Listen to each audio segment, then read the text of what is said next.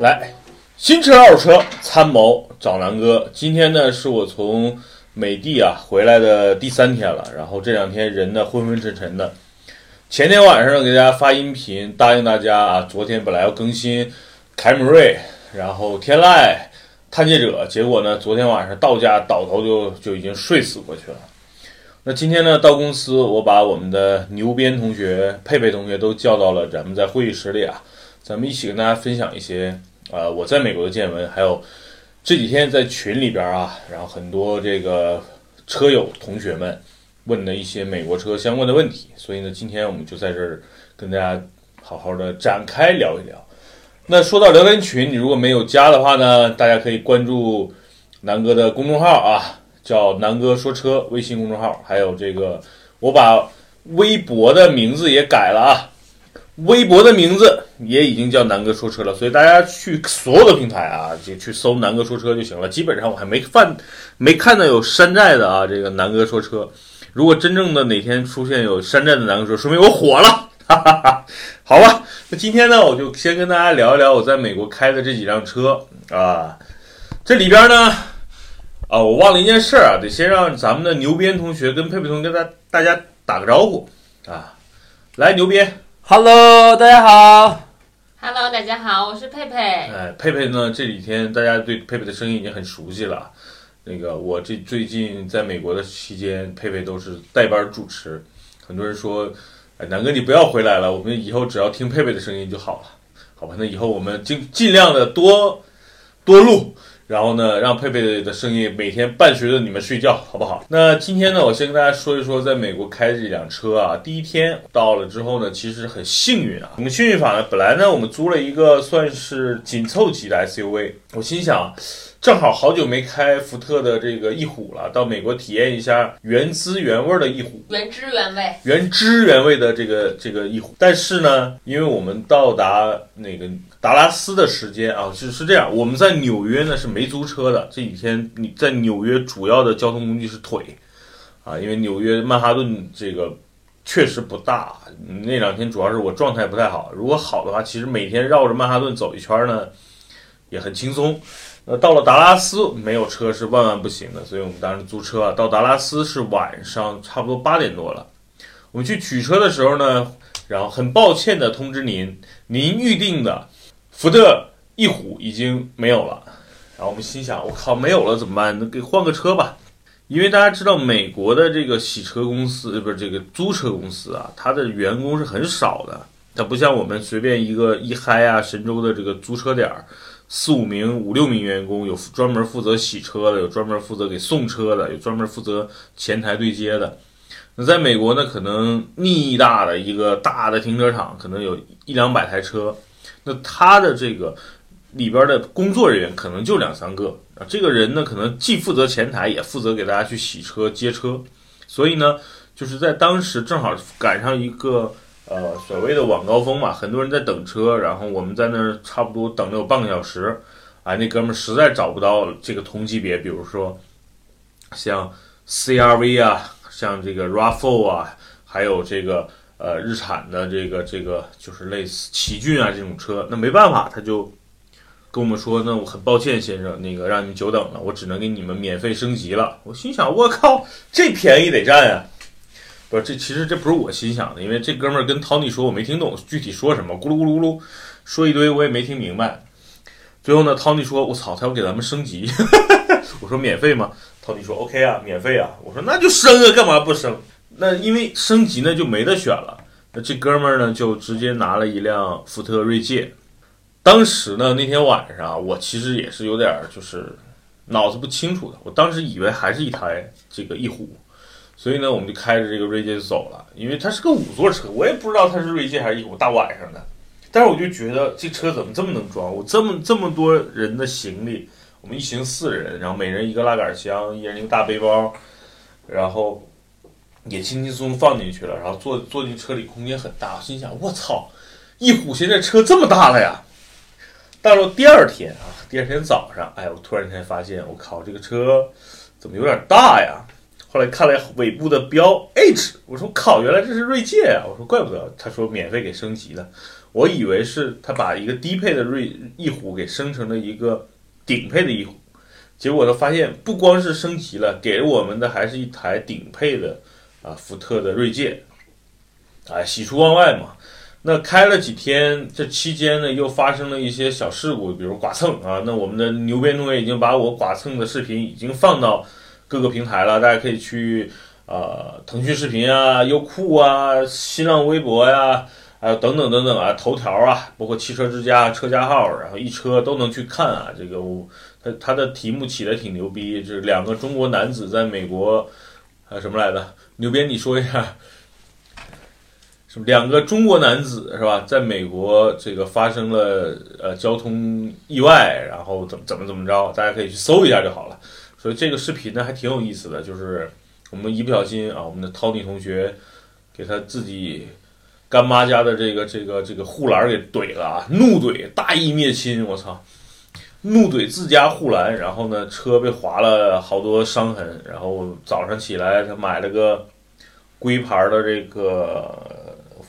划痕修复，然后呢，把那个车弄了一下，所以整体来说，这个车啊很好开，但是也发生点小意外，挺好的。那翼虎这个车，呃，不是翼虎，是锐界这个车，其实跟汉兰达一直是我心目中特别纠结的一个问题，因为问的同学也特别多，就是在这两个车之间特别纠结。哎呀，南哥不想买日本车，但是呢，就觉得这个车里边汉兰达又是不二的选择，然后就发现锐界的配置啊、价格呀。都比汉兰达有优势，所以很多人基本都纠结在这个问题上。哎呀，不想买日本车，但是发现汉兰达又是这个级别的标杆，很多人就觉得，哎呀，那我买汉兰达，发现锐界比汉兰达配置高，空间没差哪儿去，然后呢，这个价格还低，所以在这个方面纠结的人特别特别多。那其实我被你们问的，自己也非常纠结。但是因为我曾经毕竟算汉兰达车主，所以原来我是坚定的站在汉兰达的这个立场上的。但是。就自从我这几天开了一壶，没有开了锐界啊，锐界。那在美国这几天，我发现锐界第一特别好开，就方向盘呢软硬适中，确实比方比比汉兰达的方向盘我感觉要轻。第二呢，那个车的隔音的这个效果要比汉兰达要好，可能是因为我开的是一台顶配的 2.0T 啊，不是那个 2.7T 或者是3.5的锐界，是呃 2.0T 的顶配。啊，除了没有天窗，因为这是德州的特色啊，德州的车有天窗，夏天相当于找死。那这个车隔音非常好，底盘的滤震非常好，然后整个车的配置非常高，呃，开起来的动力呢也完全足够。因为在美国我也不敢超速了，因为自从两年前去美国超速被警察抓了一次之后呢，真的是现在每次开车都规规矩矩的。就有的美国人不规矩，我也我也要规规矩矩的，对吧？毕竟咱们出去代表的是中国人民，对吧？不能给中国人丢人，对不对？牛鞭？对对，所以呢，我带着南哥说车的招牌出去的，也不能给南哥说车的招牌丢人，对不对？对，所以呢，我觉得锐界这个车这次在美国这几天给我的感受，包括 Tony，因为我们俩换着开嘛，那包括 Tony 这个车的认认知也非常好。这个认知分几块儿，第一呢，就是这几天开的时候的这个认知，比如说刚才说的啊，动力啊、隔音啊、舒适度啊、配置，还有一个呢，是因为我们租了几天之后，突然间换了一台日产的天籁，这个对比就是特别特别明显、特别特别强烈的，就是突然间发现空间小了好多，无论是坐姿还是后排，对吧？怎么坐怎么怎么都不如这个这个锐界舒服。第二呢，就是隔音。天籁的隔音其实，在轿车里边还算不错，但是跟锐界一比，真的又差了好多。第三呢，就是明显最明显最明显就是动力。那二点五的这个发动机啊，真的是已经是上个时代的产物了。这个时代如果不带个涡涡轮增压哈，或者不是一个大排量自吸，真的没法在美国好好的开开心心的混。所以。突然间换了这个这个天籁之后，Tony 对这个车的动力突然觉得，我操，他就我操，还是这个原来的这个锐界啊，动力好。所以这是你没有对比，其实伤害就没那么明显。如果说你拿着锐界，第二天开的汉兰达，可能觉得这两个车真的真的啊，就是在各个方面差异都不那么大，所以但这是这是这两个车可能最大的一个明显的不同。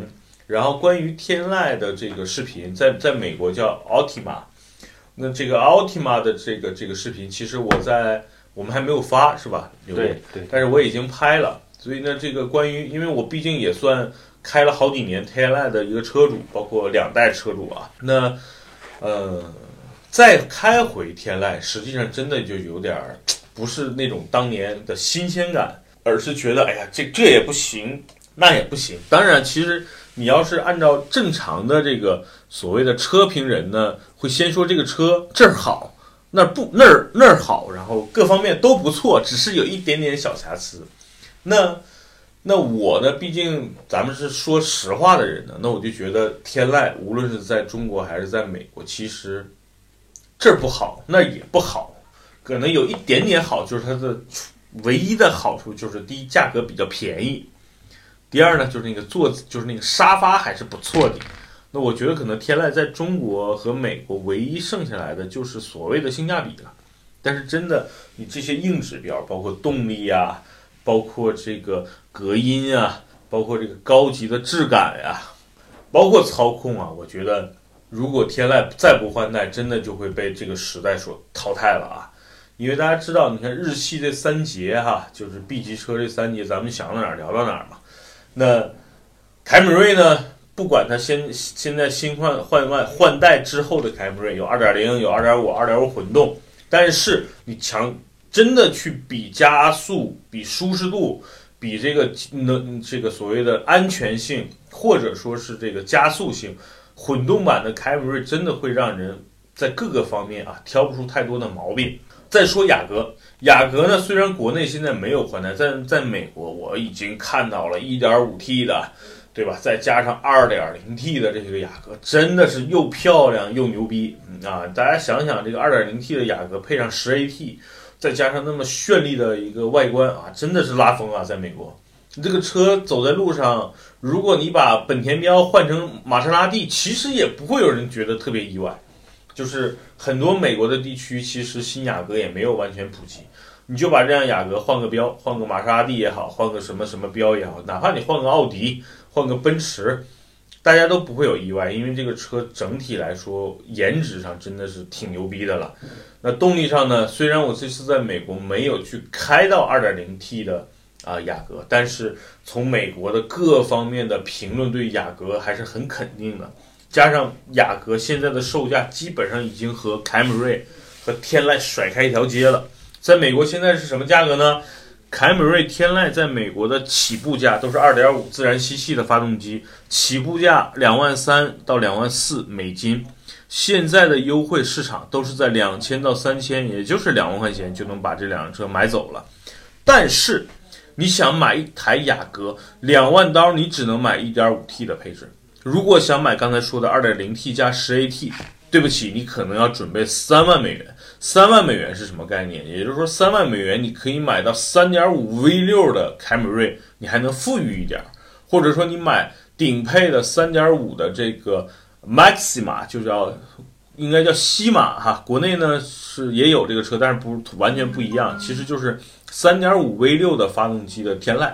那这两辆车在美国的售价呢，其实也没到三万，大概就是在两万八、两万九左右。也就是说，雅阁一款车型两个动力，基本上就已经从两万到三万这个价格区间了，基本上已经甩开凯美瑞跟天籁了。所以，所以呢，这个雅阁真的是特别特别的帅。所以现在大家想想，天籁的优势真的。就没什么。你说它便宜，其实跟凯美瑞差不多。那你说它这个动力完全比不上凯美瑞和雅阁了。那其他的像舒适性啊什么的，我觉得这个东西大家可能固有的意识里是天籁的这个座椅很舒服，天籁的沙发非常的舒适。但是我个人认为，这已经完全没有所谓的一个核心竞争力了。因为天籁、雅阁现在坐着也不差，然后这个凯美瑞坐着也。也不难受，对吧？所以我觉得这个这个东西已经完全没有什么卖点了。所以这这这次雅阁让我就是挺失望的。当然，因为它是一个产品，也算是即将要换代的一个末期产品了。呃，颜值呢改了几代，现在，我觉得颜值还算可以，比较年轻。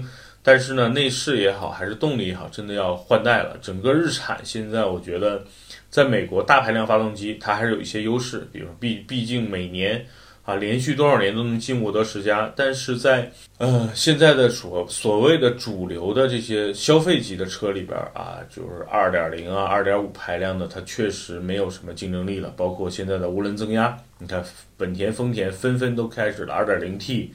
一点五 T，那日产到现在没什么动作哈，呃，所以我觉得这是日产这几年面临的一个挑战。所以现在如果大家问我南哥，哎，我现在买天籁值不值啊？值！你要买天籁就买最便宜的天籁，应该现在十四五万吧，二点零的，因为这个东西就性价比高嘛。那如果说你要买一个将近二十万的二点五的，甚至买一个二点五的这个。呃，加长的对吧？应该叫叫公爵呢，我去完全不建议你买了，因为你买了之后，它已经和目前这个时代有点脱节了。你买了可能开一两年，你就会觉得又想换车了。那这样的话，你换车成本就非常高了。好吧，那今天呢，简单先聊聊，就是我在美国开的这两辆车，前两辆车，然后后两辆车呢，就是凯美瑞，还有这个。福呃雪佛兰的探界者了，那这两辆车给我的感受呢也是挺明显的。那这这这部分的话题呢可以放到明天，啊明天的节目。那接下来呢，我想和咱们的牛鞭同学啊，还有佩佩同学聊一聊，呃美国的相关的衣食住行嘛，对吧？那佩佩作为女孩子，她原来呢，她原来呢也算是一个旅游达人，也去了很多地方。那美国呢也是她一直想去，一直呢攻略都做了很多，一直也没去成的地方。比如说前段时间佩佩给大家录的百老汇的音乐是吧？那这次到纽约呢，呃，衣食住行，其实纽约对我给我的印象呢有好也不好，大多数是不好。那好的有什么呢？我可以想想啊，就是第一呢，就是纽约人的身材真的不是我看到的其他地方美国人的身材，相对来说都很苗条。就是我到了美国，绝大部分地方，就我这种身材绝对是个瘦子。但是我到了纽约，我绝对就是一个胖子啊大胖子了啊！真的是，你在纽约的街头看到的人的身材，大多数都是标准的，啊健康的，然后呢穿着呢真的是相对来说都很得体，也有很时尚的，然后呢也有这种。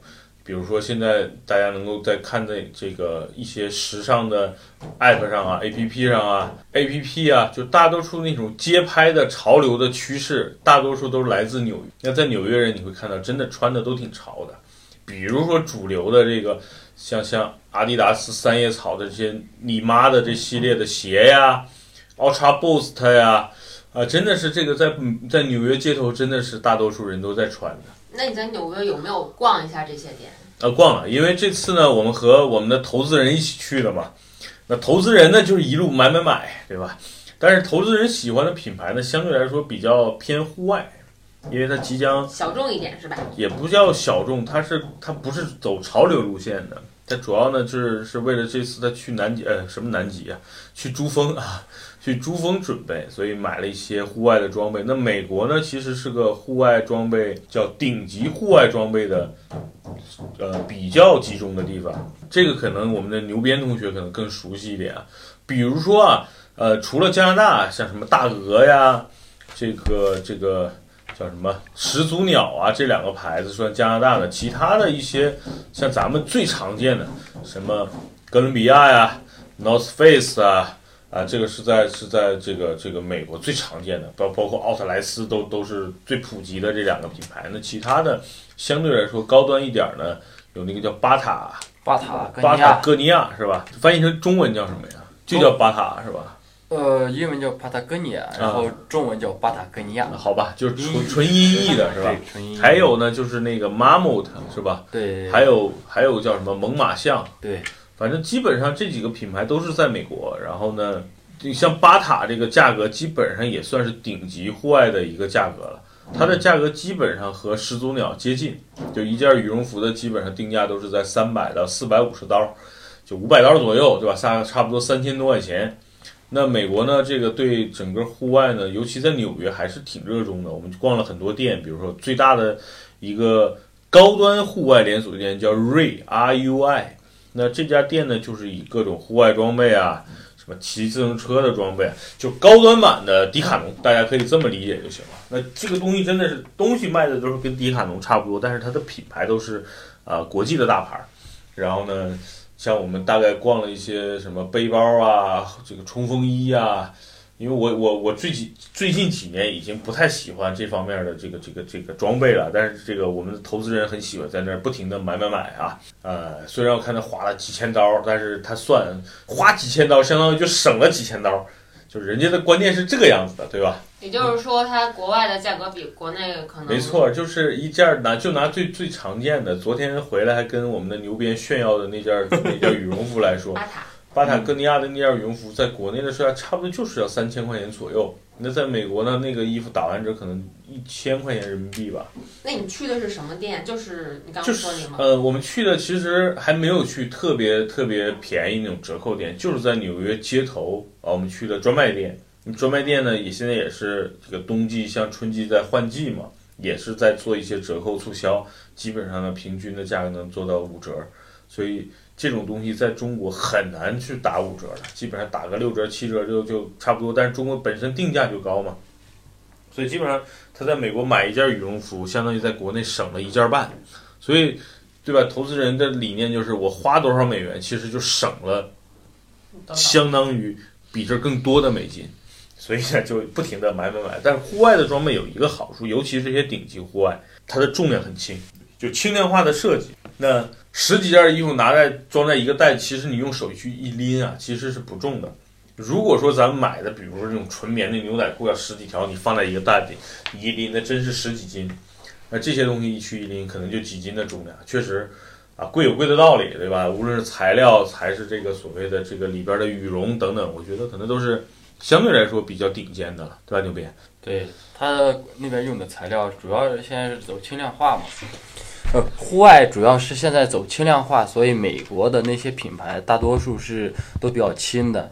但是虽然比较轻、比较薄，但是你到特别恶劣的那个环境下边，它的那个带给你的那那种安全感还是很足的。大概衣衣服的抗撕裂性呀、抗那个抗磨呀、呃防暴雨呀，嗯还有防大风呀，那些是都是比正常你穿的这些衣服要好很多的。啊，所以呢，我觉得就户外的东西它贵是有贵的道理的。一方面，刚才是是咱们牛鞭同学说的这么多功能性，对吧？其实更多是买一个心理的安慰，因为毕竟到一些极限的这个地方，可能心理的安全性，所谓的自信心的加强，是因为花了这么多美金的原因，有没有一定的道理？你觉得，有，对吧？但就是钱花了，我可能就自信了，有可能是这样的啊。所以这些品牌本身卖的售价就比普通的一些，就拿阿迪达斯举例，阿迪达斯也做这个 outdoor 系列，对吧？那阿迪达斯的整个的这个价格呢，基本上我估计也就是刚才说的巴塔哥尼亚的三分之一的定价。本身呢再打打折，可能最后你的实际售价呢就变成了巴塔哥尼亚可能五分之一，对吧？甚至甚至更多的一个售价。因为我我我我对阿迪达斯是比较喜欢的一个牌子嘛。呃，去年啊，我在阿迪达斯的官网订了一些阿迪的这个呃所谓的抓绒衣，是吧？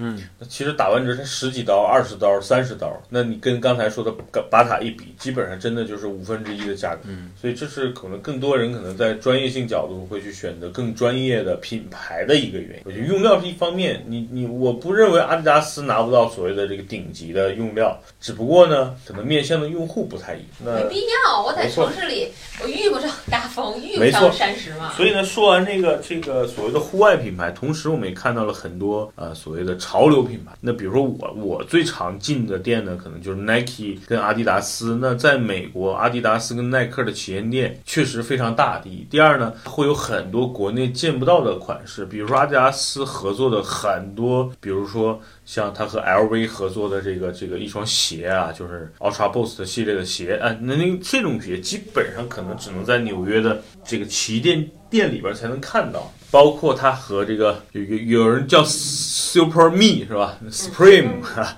人本正常发音叫 Supreme，就是正常它和 Supreme 合作的一些款式，也可能只能在纽约的这个店里才有。因为我去德州，比如说达拉斯啊、休斯顿的这些耐克店，或者是阿迪达斯店，你就看不到他们合作的这些款了。所以在纽约呢，是一个潮流之都，同时呢，也是一个啊这些。国际品牌的这个货品最为集中的一个地方，所以大家可以看到这些东西卖的为什么非常贵，因为本身就很稀缺。那你在美国，比如说我住在我住在南南部的德州，哎，我如果想买这双鞋，可能也必须找纽约的朋友帮忙去买。而且这些这双这些鞋也都是限量的，我可能能买到，但是不一定能买到我合适的尺码。所以这就是这些鞋最后被炒成天价的，我觉得一部分原因吧。一方面是因为稀缺性，第二方面这些鞋其实变成了一个奢侈品，那奢侈品的价格相对来说就必须要和普通的产品，呃，你像普通的 Ultra Boost，现在美国正常的价格是一百九十刀，那现在很多折扣店都已经打到了五折了，就是一百刀左右。